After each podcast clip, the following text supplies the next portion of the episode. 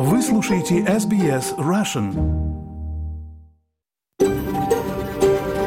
SBS, a world of difference. You're with SBS Russian on mobile, online and on radio. Вы слушаете SBS Russian на мобильных устройствах, в интернете и по радио.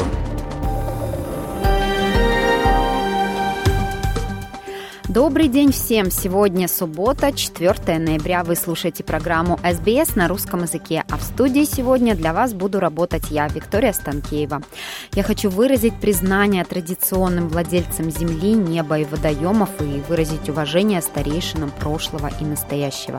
Мы отдаем дань уважения старейшей в мире продолжающейся культуре. И коротко о том, что вас ждет сегодня в программе. Главной темой остается война Израиля с Хамас. Израильские военные военные завершили окружение города Газа на севере сектора. Об этом сообщает армия Израиля. Подробности узнаем скоро.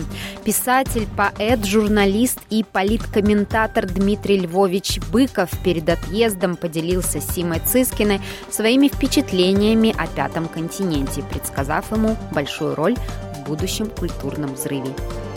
Австралия совершенно мистическая страна. И дело даже не в том, что я, скажем, очень хорошо себе представлял по фотографиям, да и по описаниям Самертонский пляж в Аделаиде. Но когда ты посидишь э, на этом пляже в Аделаиде, где нашли Карла Уэбба, вот у того самого камня, ты несколько иначе начинаешь воспринимать происходящее. Особенно, когда ты увидишь этот накатывающий буквально на тебя океан вечерний. Послушаем интервью Симы Цискиной совсем скоро.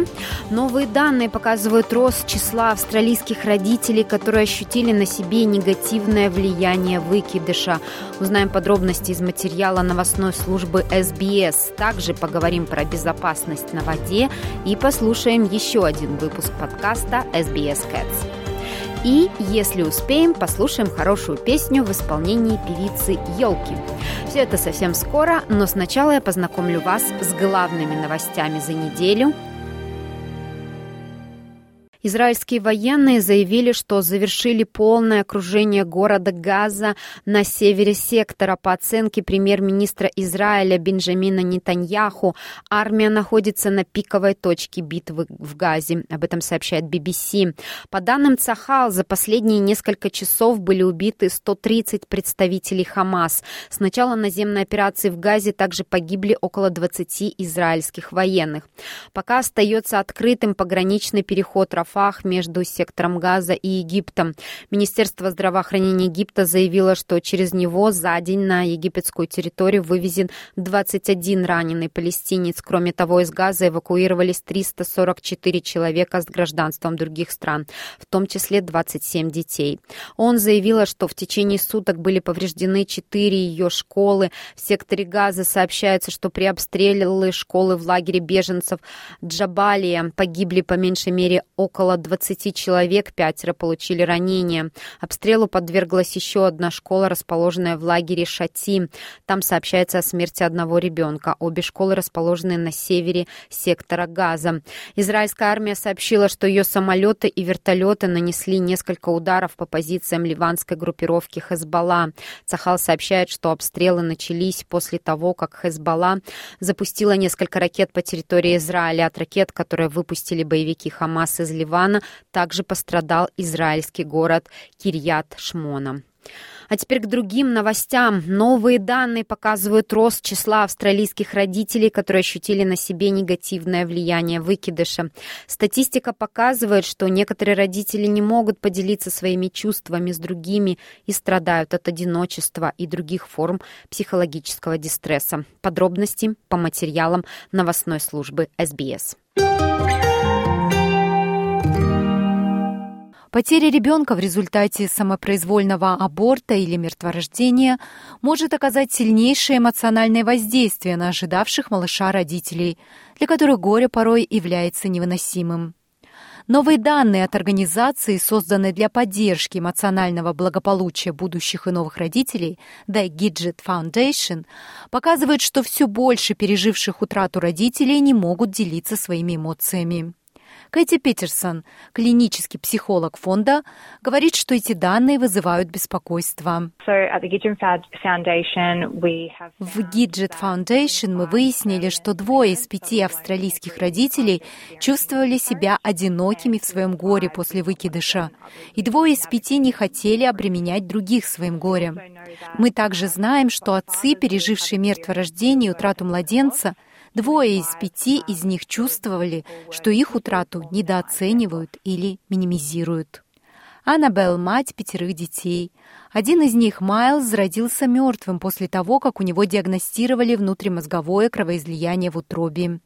Женщина говорит, что одиночество, которое она ощущала, сделало этот опыт еще более тяжелым.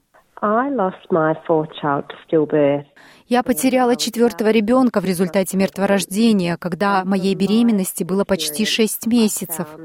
И по моему опыту, после потери нашего ребенка Майлза, я чувствовала себя невероятно одинокой. Это горе меня шокировало, потому что многие люди не говорят о своих переживаниях в связи с потерей младенца. И это молчание делало ситуацию еще более сложной, потому что мне казалось, что не могу искренне выразить свои чувства. Британи еще одна женщина, пережившая боль мертворождения. Она говорит, что, несмотря на поддержку, она чувствовала себя потерянной и одинокой. Um, my experience with pregnancy loss, I found it to be мой опыт потери беременности характеризуется ощущением одиночества. В некоторые моменты я чувствовала себя потерянной. Но я думаю, что важен весь путь, и у меня были разные моменты, когда меня очень поддерживали, что очень помогало, но одиночество иногда все равно преобладало. Для многих людей эти сложные события жизни представляют собой табу. Брита не считает, что стигму, окружающую эту тему, следует разрушить, чтобы люди могли быть более открытыми о том, какие чувства они испытывают. Я считаю, что очень важно побороть стигму, потому что существует много женщин и мужчин, которые страдают в молчании, и это ужасно. И я думаю, что жизни ушедших младенцев заслуживают того, чтобы светить. Так что это действительно важно обсуждать. Кэти Петерсон из The Gidget Foundation объясняет, что эта стигма возникает из ложного чувства вины, которое ощущают родители, боясь разделить свое горе с другими. I think parents can often feel я думаю, что родители часто не чувствуют себя комфортно, говоря о своем горе с другими людьми. Им, может быть, не хочется обременять других. Они могут думать, что их никто не поймет. И мне кажется важным давать понять людям, родственникам и друзьям, что существуют способы поддержать родителей, переживших эту утрату, просто спросив, как они себя чувствуют, выслушав их и предложив практическую поддержку при необходимости. Брита не советует парам, сталкивающимся с выкидышем, не замыкаться в молчании. Разработайте план для поиска поддержки и будьте открытыми и честными по поводу того, какие виды поддержки окружающие могут вам предоставить, что подходит именно вам в данный момент. Не бойтесь делиться своей историей или говорить о том, что считаете правильным. Аннабелла говорит, что для тех пар, которые ищут помощи, находится много поддержки. Обращение за помощью может быть абсолютно жизненно важным в состоянии горя и переживания утраты. И существует много помощи, особенно в сообществах тех, кто потерял младенцев. Есть много сетей поддержки. А с клинической точки зрения организации, такие как The Gidget Foundation Australia, которые предоставляют клиническую поддержку в такой тяжелый период do provide clinical support during such a hard time. Клинический психолог Кэти Питерсон говорит, что лучший способ поддержать людей в таких обстоятельствах — быть рядом и давать им понять, что вам не все равно. Я думаю, просто поддерживать их, быть готовыми выслушать и предлагать практическую помощь, такую как, возможно, приготовить еду, или же просто быть на связи и быть доступными. Информация подготовлена по материалам Алекса Анифинантиса из службы новостей СБС. На русский язык перевела и озвучила Светлана Принцева для СБС Russian. Спасибо, Светлана. Сейчас я предлагаю послушать интервью Симы Цискиной с писателем, поэтом, журналистом и политкомментатором Дмитрием Львовичем Быковым. Очень рада еще раз представить вам писателя, журналиста, поэта Дмитрия Быкова, знатока литературы, политобозревателя, блогера э, и так далее, и так далее. Дмитрий Львович, э, ваш experience австралийский вместил в себя 23 дня – Австралия оказалась какой? Такой, как вы себе ее представляли, или немножко другой? Расскажите, ну, накануне вашего отбытия. Отъезда, отъезда, да. Ну, понимаете, мистический опыт э, можно представить, но его все-таки надо переживать. Австралия совершенно мистическая страна. И дело даже не в том, что я, скажем, очень хорошо себя представлял по фотографиям, да и по описаниям Самертонский пляж в Адалаиде. Но когда ты посидишь э, на этом пляже в Адалаиде, где нашли Карла Уэбба, вот у того самого камня, ты несколько иначе начинаешь воспринимать происходящее. Особенно, когда ты увидишь этот накатывающий буквально на тебя океан вечерний. Ну и, естественно, никакая телепередача о Вамбате, никакая книга о Вамбате – не заменит чесание реального вамбата, а игр с ним, бега с ним на перегонки и так далее. Потом я все-таки убедился, что платипус существует. То есть все разговоры о том, что утконос – это реальное животное, всегда у меня вызывали усмешку. Но он существует, я его видел, он плавал. И потом, понимаете, вообще очень много каких-то мистических историй. Скажем, э, такая Хенри Хендель Робертсон, которая мужской псевдоним женского автора, на самом деле она, насколько я помню, была Ричардсон, и ее абсолютно мистический роман «Судьбы Роберта Мегани», э, роман, который, по ее уверениям, продиктовал ей покойный муж спиритическим образом, 900 страниц надиктовал. Вот. А роман, кстати, очень хороший, замечательная трилогия, особенно «Ультима Тули», ее третья часть знаменитая. А, это я прикупил в местном букинисте, и на меня, конечно, произвело огромное впечатление. Австралия – таинственная страна с таинственным, непостижимым животным миром, который так странно сформировался, с таинственным забором, который ее пересекает и который окружен мифами, хотя на самом деле это совершенно идиотский забор – построенный по идиотской причине из-за кроликов. То есть, не, может быть, наша мистика так она и объясняется, в общем-то, просто. Ларчик ну, Сима, вся, вся мистика объясняется просто, но это не э, снимает флера таинственности ага. со стороны. Она очень отдельная от остального мира. В ней очень отдельный и странный аборигенский фольклор – я накупил всяких книжек, там типа «Два года среди людоедов». Этого на рубеже веков издавалось множество. В начале 20-го вся эта авантюрная такая эпоха увлечения мистикой и одновременно увлечения экзотикой, это все отразилось в литературе очень хорошо. А Австралия притворяется, и довольно успешно притворяется, такой провинцией мирового духа, но на самом деле именно здесь вызревает колоссальный культурный взрыв, которому мы скоро будем свидетелями. Отчасти, наверное, это связано с тем, что э, Европа, э, Восток, часть Азии, а может быть, чем черт не шутит, и часть Америки будет охвачена конфликтами, до Австралии это доберется не скоро. Как мы помним, на последнем берегу это именно Австралия. А может быть, это связано с тем, что она долго аккумулировала силы, копила, потом сюда съехалось огромное количество иммигрантов, и вот в ближайшее время это должно сдетонировать, рвануть э, не социально, а рвануть именно каким-то культурным прорывом, потому что э, очень много интересного происходит, много замечательных биографий. И вообще австралийцы довольно своеобразные люди, открытые, э, энергичные, как население Америки времен освоения Дикого Запада, такой фронтир.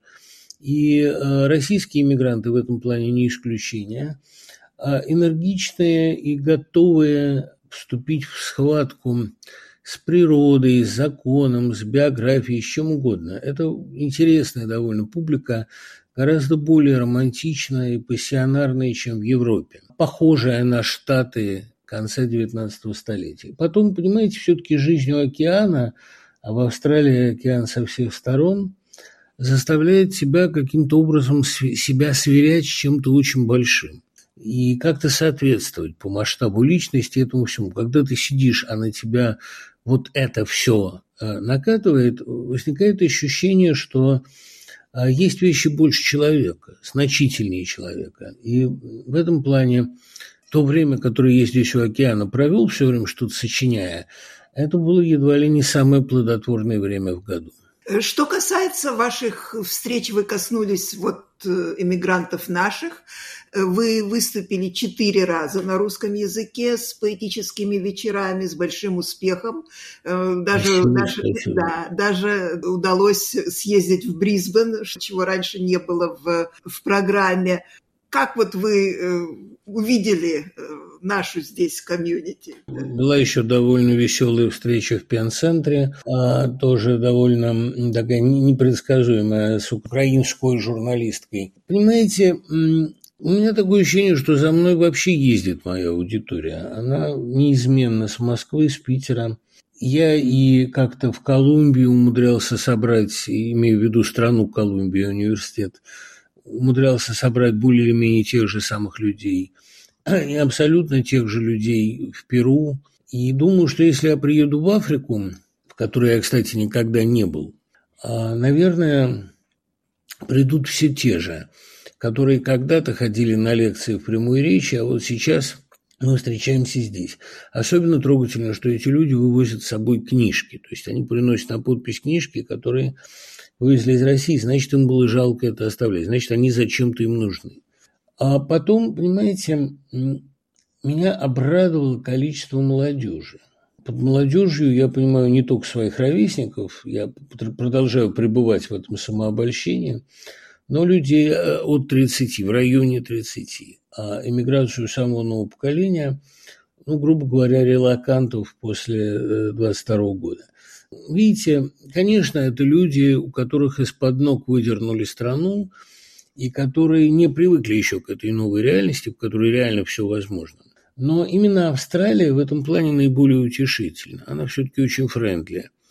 И если во многих странах, особенно в холодной Европе, ты чувствуешь себя безнадежно чужим, понимаешь, что ты с коренным населением никогда не сольешься, то в Австралии нет этого чувства, как нет его, кстати, и в Америке, потому что Австралия населена потомками каторжников, так сказать, в прошлом нет причины нам искать большого ранга. Это люди, а, которые как раз наоборот э, очень странноприимные, которым нравится, когда приезжают новые, которые охотно делятся какими-то там скиллами. Так что есть ощущение Э, большого тепла. И я, кстати говоря, получил сразу несколько там приглашений здесь со временем поработать. И эти приглашения я, конечно, приму, потому что университет, в особенности мельбурнский, произвел на меня впечатление совершенно неизгладимое. Да и, надо сказать, и в Аделаиде неплохо с этим поставлено. А там главное, что я увиделся с Дереком Мелботом, который открыл идентичность человека из Саммертона, а сейчас, вы не поверите, он расшифровывает манускрипт Войнича. Ему пришла великая мысль, он действительно, скорее всего, продвинется далеко, потому что он пришел к выводу, что там перемешаны буквы и цифры. Этим объясняются очень многие странные особенности текста. Все пытались его так расшифровывать, как будто он состоит из букв. Он предположил, что значительная часть этого шифра цифровая, и это сразу а, отбрасывает некоторые наиболее устойчивые повторения. В любом случае, разговор с ним о человеке Саммертона окончательно запутал дело, потому что чем больше мы о нем узнаем, тем меньше мы понимаем. То есть ничего это... не прояснилось? Ничего. Там, особенно я узнал, что он же был шестой ребенок в семье, и, оказывается, вся его родня, а родители умерли еще до войны, а все братья и сестры буквально в течение года после него. Вот это меня потрясло абсолютно. Причем все по естественным причинам. А я просто понял, что каждый человек, остановленный в конкретный момент своей жизни, вот как бы застывший в стоп-кадре, представляет из себя абсолютную тайну. Почти никто из нас не может объяснить, зачем мы здесь оказались и что мы здесь делаем. Вот я сейчас сижу в Австралии а, на берегу океана, и если так рационально рассматривать ситуацию, совершенно непонятно ни как я сюда попал, ни зачем. А можно выстроить какие-то версии, но всего контекста мы никогда не узнаем. Господь передвигает фигурки. Зачем, не ясно. И вся история э, Карла Уэба, электроинженера да, на фабрике по производству дрелей, это одна из самых обаятельных и романтических загадок XX века, потому что в центре ее частный человек, век великих масс, великих передвижений, а в центре ее человек, довольно симпатичный, судя по последним реконструкциям. Кстати, с ним мистика продолжается, потому что его эксгумируют и эксгумировали, а назад не зарыли до сих пор, и где он находится, совершенно непонятно. И полиция, по-моему, насколько я знаю, тоже до сих пор молчит. Никакого, никакого доступа нет. Полиция признала, что это он. Ну и все. А больше мы ничего так о нем и не знаем. Нет, это все очень интересно. Короче, эм, Австралия – это внешне абсолютно понятная, внутренне совершенно загадочная земля.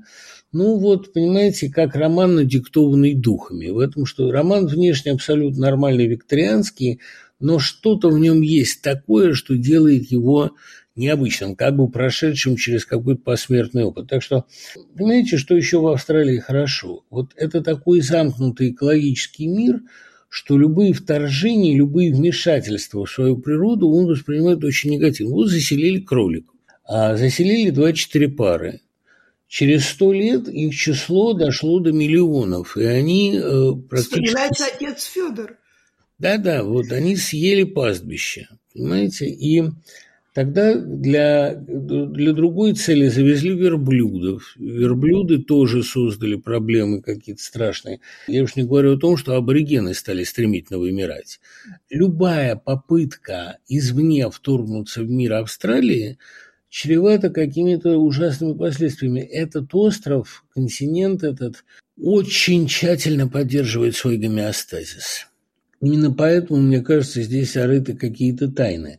Понимаете, вот когда в ней обнаружились немеренные запасы золота, это тоже очень важная метафора. Мне кажется, что в Австралии лежат какие-то непонятные, огромные, еще не разведанные запасы каких-то духовных сокровищ. И думаю, что мир будет с этими сокровищами в ближайшие 20 лет иметь дело. Да, ну дай-то бог. Но, э, знаете, мир тоже изменился. Вот за эти 23 дня, которые вы пребывали в Австралии, вот вы приехали сюда э, несколько в другой обстановке, да, взрыв на Ближнем Востоке, разные э, другие события на мировой арене. Э, и мы здесь как бы с одной стороны на отшибе, да, а с другой стороны, э, благодаря современным технологиям совершенно э, в гуще событий, вы едете сейчас обратно в Европу туда. Ну, я еду в довольно спокойную Северную Европу, Голландию, Бельгию, Швецию. В Швецию еду через 40 лет после своего первого посещения – ровно через 40, причем я усматриваю какой-то тоже символизм. Ну, кстати говоря, в моих планах и поездка в некоторые горячие довольно точки в ближайшее время. Но у меня нет ощущения отсутствия. Действительно, мы, поскольку передачи продолжаются, как-то реагировать приходится. У меня нет ощущения, что я был в отпуске, а тем более, что довольно много лекций я тут успел прочитать. У меня есть ощущение, знаете, какое, что не то, чтобы приблизилась мировая война, не то, чтобы какие-то катаклизмы, вот. У меня есть ощущение, наоборот, что люди присытились мерзостью, что им надоела мерзость, надоели отвратительные новости из России, включая теперь еще и погром в Махачкале и взрыв антисемитизма. Надоели репрессии, надоела ложь, надоели слухи о том, жив или мертв Путин – есть ощущение, что расшатывается больной гнилой зуб, и расшатывается все больше. И когда ты, а я много времени проводил у океана, когда ты сидишь у океана и на него смотришь, а возникает ощущение какой-то невероятной чистоты и правды, которая есть под этими всеми страшными наслоениями. Как, как Блок сказал, есть еще океан. Есть ощущение, что под всей этой дрянью забил какой-то довольно чистый поток. Флагистон. Если угодно, флагистон. Ну, то есть дело в том, что Россия не будет такой вечно, она пошла в разнос. А уж поддержка Хамаса, визит Хамаса в Россию, а разговоры Путина на эту тему, это все вызывает ощущение какого-то уже перегнившего, отмирающего пространства. Есть чувство, что будущий год будет переломным, э, что мы вступаем в смуту, а на выходе из этой смуты наши мозги и руки России еще пригодятся. Кстати говоря, подавляющее большинство людей, с которыми я говорил, даже из Австралии, готовы поехать и пытаться восстановить страну, вытащить ее из этого болота. Ну что ж, большое вам спасибо. Это вам огромное спасибо. Вы это все устроили. Никогда я этого не забуду. А я, по всей вероятности, через год, а может быть и раньше, приеду пересиживать осень в ваших райских краях. Ну, замечательно. Будем ждать э, в большом Спасибо. вам успехе Дай Бог в вашем здоровья. большом предстоящем туре по Европе, чтобы он был для вас э, таким же... ну, Таким же счастливым, да. таким же Будем счастливым. надеяться. Спасибо. Вы слушаете программу SBS на русском языке. Безопасность на воде и навыки плавания являются обязательными для любого ребенка в Австралии. Независимо от возраста и предыдущего опыта детям, в Австралии доступны разные варианты развития этих необходимых навыков. Подробности в нашей постоянной рубрике «Жизнь в Австралии». Будь то пляж, река, озеро или бассейн, пребывание в воде и игры в воде – неотъемлемая часть детства в Австралии. Но, к сожалению, случаи утопления детей происходят каждый год. В 2022 году наблюдался тревожный рост числа детей, поступивших в больницы Сиднея после утопления. Это заставило экспертов сети детских больниц Сиднея и служб скорой помощи Нового Южного Уэльса вынести повторное предупреждение. Родители должны осознавать риски, особенно в летний сезон, говорит доктор Саунд Апан, хирург-травматолог в детской больнице Вестминд в западном Сиднее. В теплое время года люди любят находиться в воде, это понятно. Австралия – страна, любящая воду. Мы любим водные виды спорта, пляжи, бассейны. Мы просто хотим напомнить людям о необходимости обеспечивать безопасность детей возле воды. Чаще всего люди думают, со мной этого не произойдет. У нас не должно быть такого отношения. Это может случиться с кем угодно, особенно в младшей возрастной группе. Все, чего может быть достаточно, это потеря внимания на короткий момент. Утопление – основная причина смерти детей в возрасте до 5 лет в Австралии. Доктор Саундапан говорит, что у маленьких детей могут быть последствия для здоровья после инцидентов, когда они чуть не утонули. Уникальная особенность детей этой возрастной группы заключается в том, что когда они тонут, они ведут себя очень тихо. Они просто идут под воду бесшумно, никакого плеска. Вот почему очень важно знать об этом и следить за своими детьми, когда они находятся в воде. Если вы находитесь под водой в течение трех минут или дольше, у вас, скорее всего, возникнут серьезные неврологические нарушения. Но даже короткий период может повлиять на учебные способности ребенка. Стейси Пиджин, управляющая по исследованиям и политике компании Royal Life Saving. По ее словам, ключевыми факторами являются активный надзор, знания родителей о сердечно-легочной реанимации и навыках оказания первой помощи, а также ограничение доступа к воде для маленьких детей. По словам госпожи Пиджин, ознакомление с водой и знание правил безопасности на воде должны быть важным компонентом уроков плавания для всех возрастных групп. Поэтому очень важно, когда родители ищут школу плавания или программу по плаванию, чтобы она включала как плавание, так и навыки безопасности на воде. Необходимо научиться плавать и нырять, знать, как спасти кого-то, при этом не подвергая себя опасности. Также важно понимать, куда обращаться за помощью. Звонить по номеру 300 или идти к спасателям на пляже. Национальная система безопасности на воде содержит полный список навыков, которые дети должны развивать в соответствии с их возрастом. Тесты охватывают как способность проплыть определенное расстояние, так и приобретение навыков безопасности на воде и выживания. Есть три ключевых критерия, но главный из них к 12 годам ребенок должен уметь проплыть 50 метров, плавать в течение двух минут, а также знать набор действий по спасению и выживанию и уметь выполнять их в одежде. Есть критерии и для шестилетних детей – а позже и для подростков 17 лет. Мы хотим быть уверены, что к моменту окончания начальной школы дети приобретут эти ключевые навыки.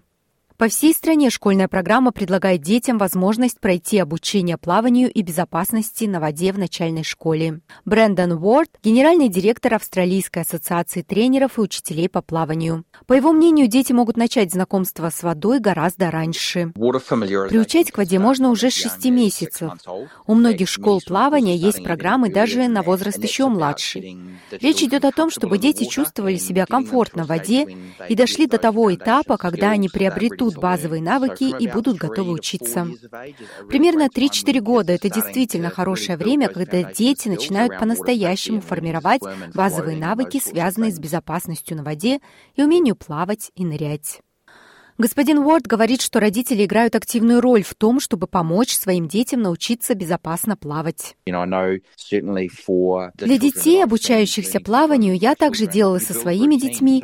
Важно установить правила, чтобы они знали, что не смогут войти в воду, если на них не будут купальные костюмы или если с ними не будет взрослого. Вы можете формировать этот распорядок с самого раннего возраста. Но еще самим родителям нужна уверенность и компетентность в воде чтобы быть хорошими помощниками своим детям. По оценкам доктора Саундапан, в случаях утопления примерно каждый пятый ребенок из мультикультурных общин – Будучи взрослым, доктор Саундапан брал уроки плавания в Австралии и призывает родителей и детей как можно раньше начать обучение. После приезда в Австралию я взял несколько уроков, просто чтобы научиться плавать. Вполне вероятно, что есть много таких детей из разных культур, родители которых не умеют плавать. Но, к счастью, в Австралии познакомить детей с водой можно в безопасной обстановке. Занятия проводятся с младенчества. Начинать рано на самом деле хорошо. Если ваши дети растут в Австралии, они, скорее всего, рано или поздно окажутся у воды или увлекутся водными видами спорта. Госпожа Пиджан предлагает родителям воспользоваться специальными ваучерами на уроки плавания своих детей – выдаваемыми в штатах и территориях. Например, ваучеры First Lab в Новом Южном Уэльсе предназначены для детей в возрасте от 3 до 6 лет, чтобы начать уроки плавания и безопасности на воде. Северная территория также предлагает ваучеры на плавание для детей в возрасте до 5 лет. Как и любое другое занятие, запись ребенка на уроки плавания требует некоторой подготовки. Господин Уорд делится некоторыми советами по ключевым критериям, на которые следует обратить внимание. Важно убедиться, что в школе плавания есть квалифицированные преподаватели и что эти учителя имеют авторитетную аккредитацию. Это может быть Royal Life Saving Society, Aust Swim, Swim Australia. Существует множество различных поставщиков этих квалификаций. Еще одна вещь, на которую следует обратить внимание, соответствует ли обстановка в школе вашим ценностям. Хорошо ли себя зарекомендовала школа плавания? Выглядит ли школа чистой. Ряд школ плавания размещают отзывы на своих сайтах. Есть много вещей, на которые стоит обратить внимание, но да, я бы сказал, что, наверное, главное – это квалифицированные преподаватели. Материал Зои Томаду для рубрики Australia Explained на русский язык перевела Лера Швец, озвучила Светлана Принцева для SBS Russian.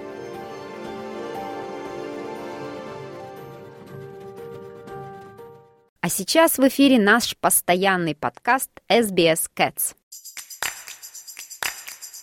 Дина и Олег, добро пожаловать обратно. Я напомню нашим слушателям, совсем недавно у нас вышло интервью про то, как э, два интересных человека построили на заднем дворе у себя самолет, и на нем летают. И мы продолжим разговор, потому что на хвосте вашего самолета котики. Поэтому добро пожаловать в рубрику SBS Cats. Почему у вас Спасибо. котики на хвосте? Котики на хвосте самолета по паре причин. Ну, во-первых, мы любим котиков. Пожалуй, самое главное. Это самая главная причина. А во-вторых, если посмотреть вот на эмблему, на эту, на то, как они выглядят на хвосте нашего самолета, это инь-янь, вместо просто белого и черного вот этого вот, а там белый и черный котик вот так вот в, в объятиях. И название, бортовой номер нашего самолета Тао, Тао, э, как известно, это философская концепция именно о женском и мужском начале всего.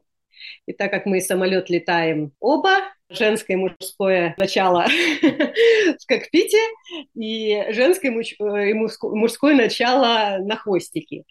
И дома нас ждут три других котика, которые с нами не летают, но мы про них всегда помним.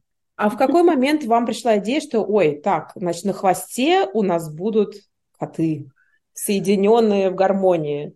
Мы, когда пытались зарегистрировать самолет, и там не так, чтобы большой выбор комбинаций из трех букв, и нам попалась Тао. И сразу в голове возникла концепция изобразить инь-янь тогда это как бы материализовалось, что вот этот символ будет в виде котика, в виде двух котиков, которые один черный, другой белый, и они будут просто симметрично один другого дополнять. Олег на самом деле сидел и рисовал это в фотошопе, потому что нам нужно было отправить это на печать, чтобы напечатали это на виниле, чтобы мы могли наклеить на, на хвост. И когда пришло время наклеивать э, нашу эмблему Тао, это такой весьма торжественный момент, да. был. Мы прям даже, мы потом даже шампанского выпили.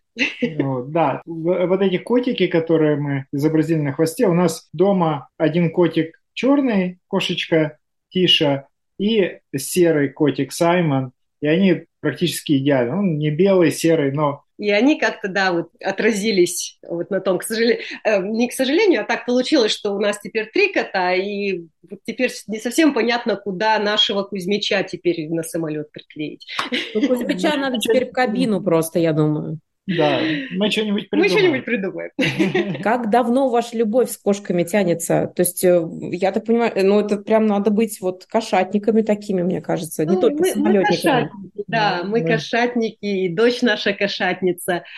Ну, я выросла, у нас всегда был кот дома, собака и кот. У Олега тоже. А здесь, в Австралии, в 2003 мы купили дом, и первое, что мы сделали, мы поехали в приют, и нас а, выбрала маленькая черепаховая кошечка, и она прожила с нами 18 лет, когда начался ковид, и э, вы знаете, что в Мельбурне были весьма жестокие локдауны, когда из дома нельзя было выходить э, более чем на 5 километров. Муся в 2020 году, к концу 2020 года, она уже болела, она уже была весьма слаба. И так получилось, что во время одной из прогулок я и наша дочь, мы пошли гулять, дышать свежим воздухом. Тут недалеко в районе дома есть пустырь, лесочек. Был сильный ветер, и вдруг мы услышали маленький мяу и увидели маленького серого полосатого котенка, абсолютно маленького, то есть он умещался в ладошки. И он решил, что лучшая защита – это нападение, и стал на нас прыгать. Вот это вот кроха. А потом он устал и, и решил, что спрятаться от ветра лучше всего между кроссовок моей дочери. У нас есть самая первая фотография, где вот он просто прижался к кроссовкам и вот от ветра спрятался и сидит там такой. А у нас дома больная кошка. Мы принесли домой этого котенка, как потом сказал ветеринар, ему едва-едва исполнилось 4 недели. Пришли домой, и я сказала, Олег, у нас случился котенок.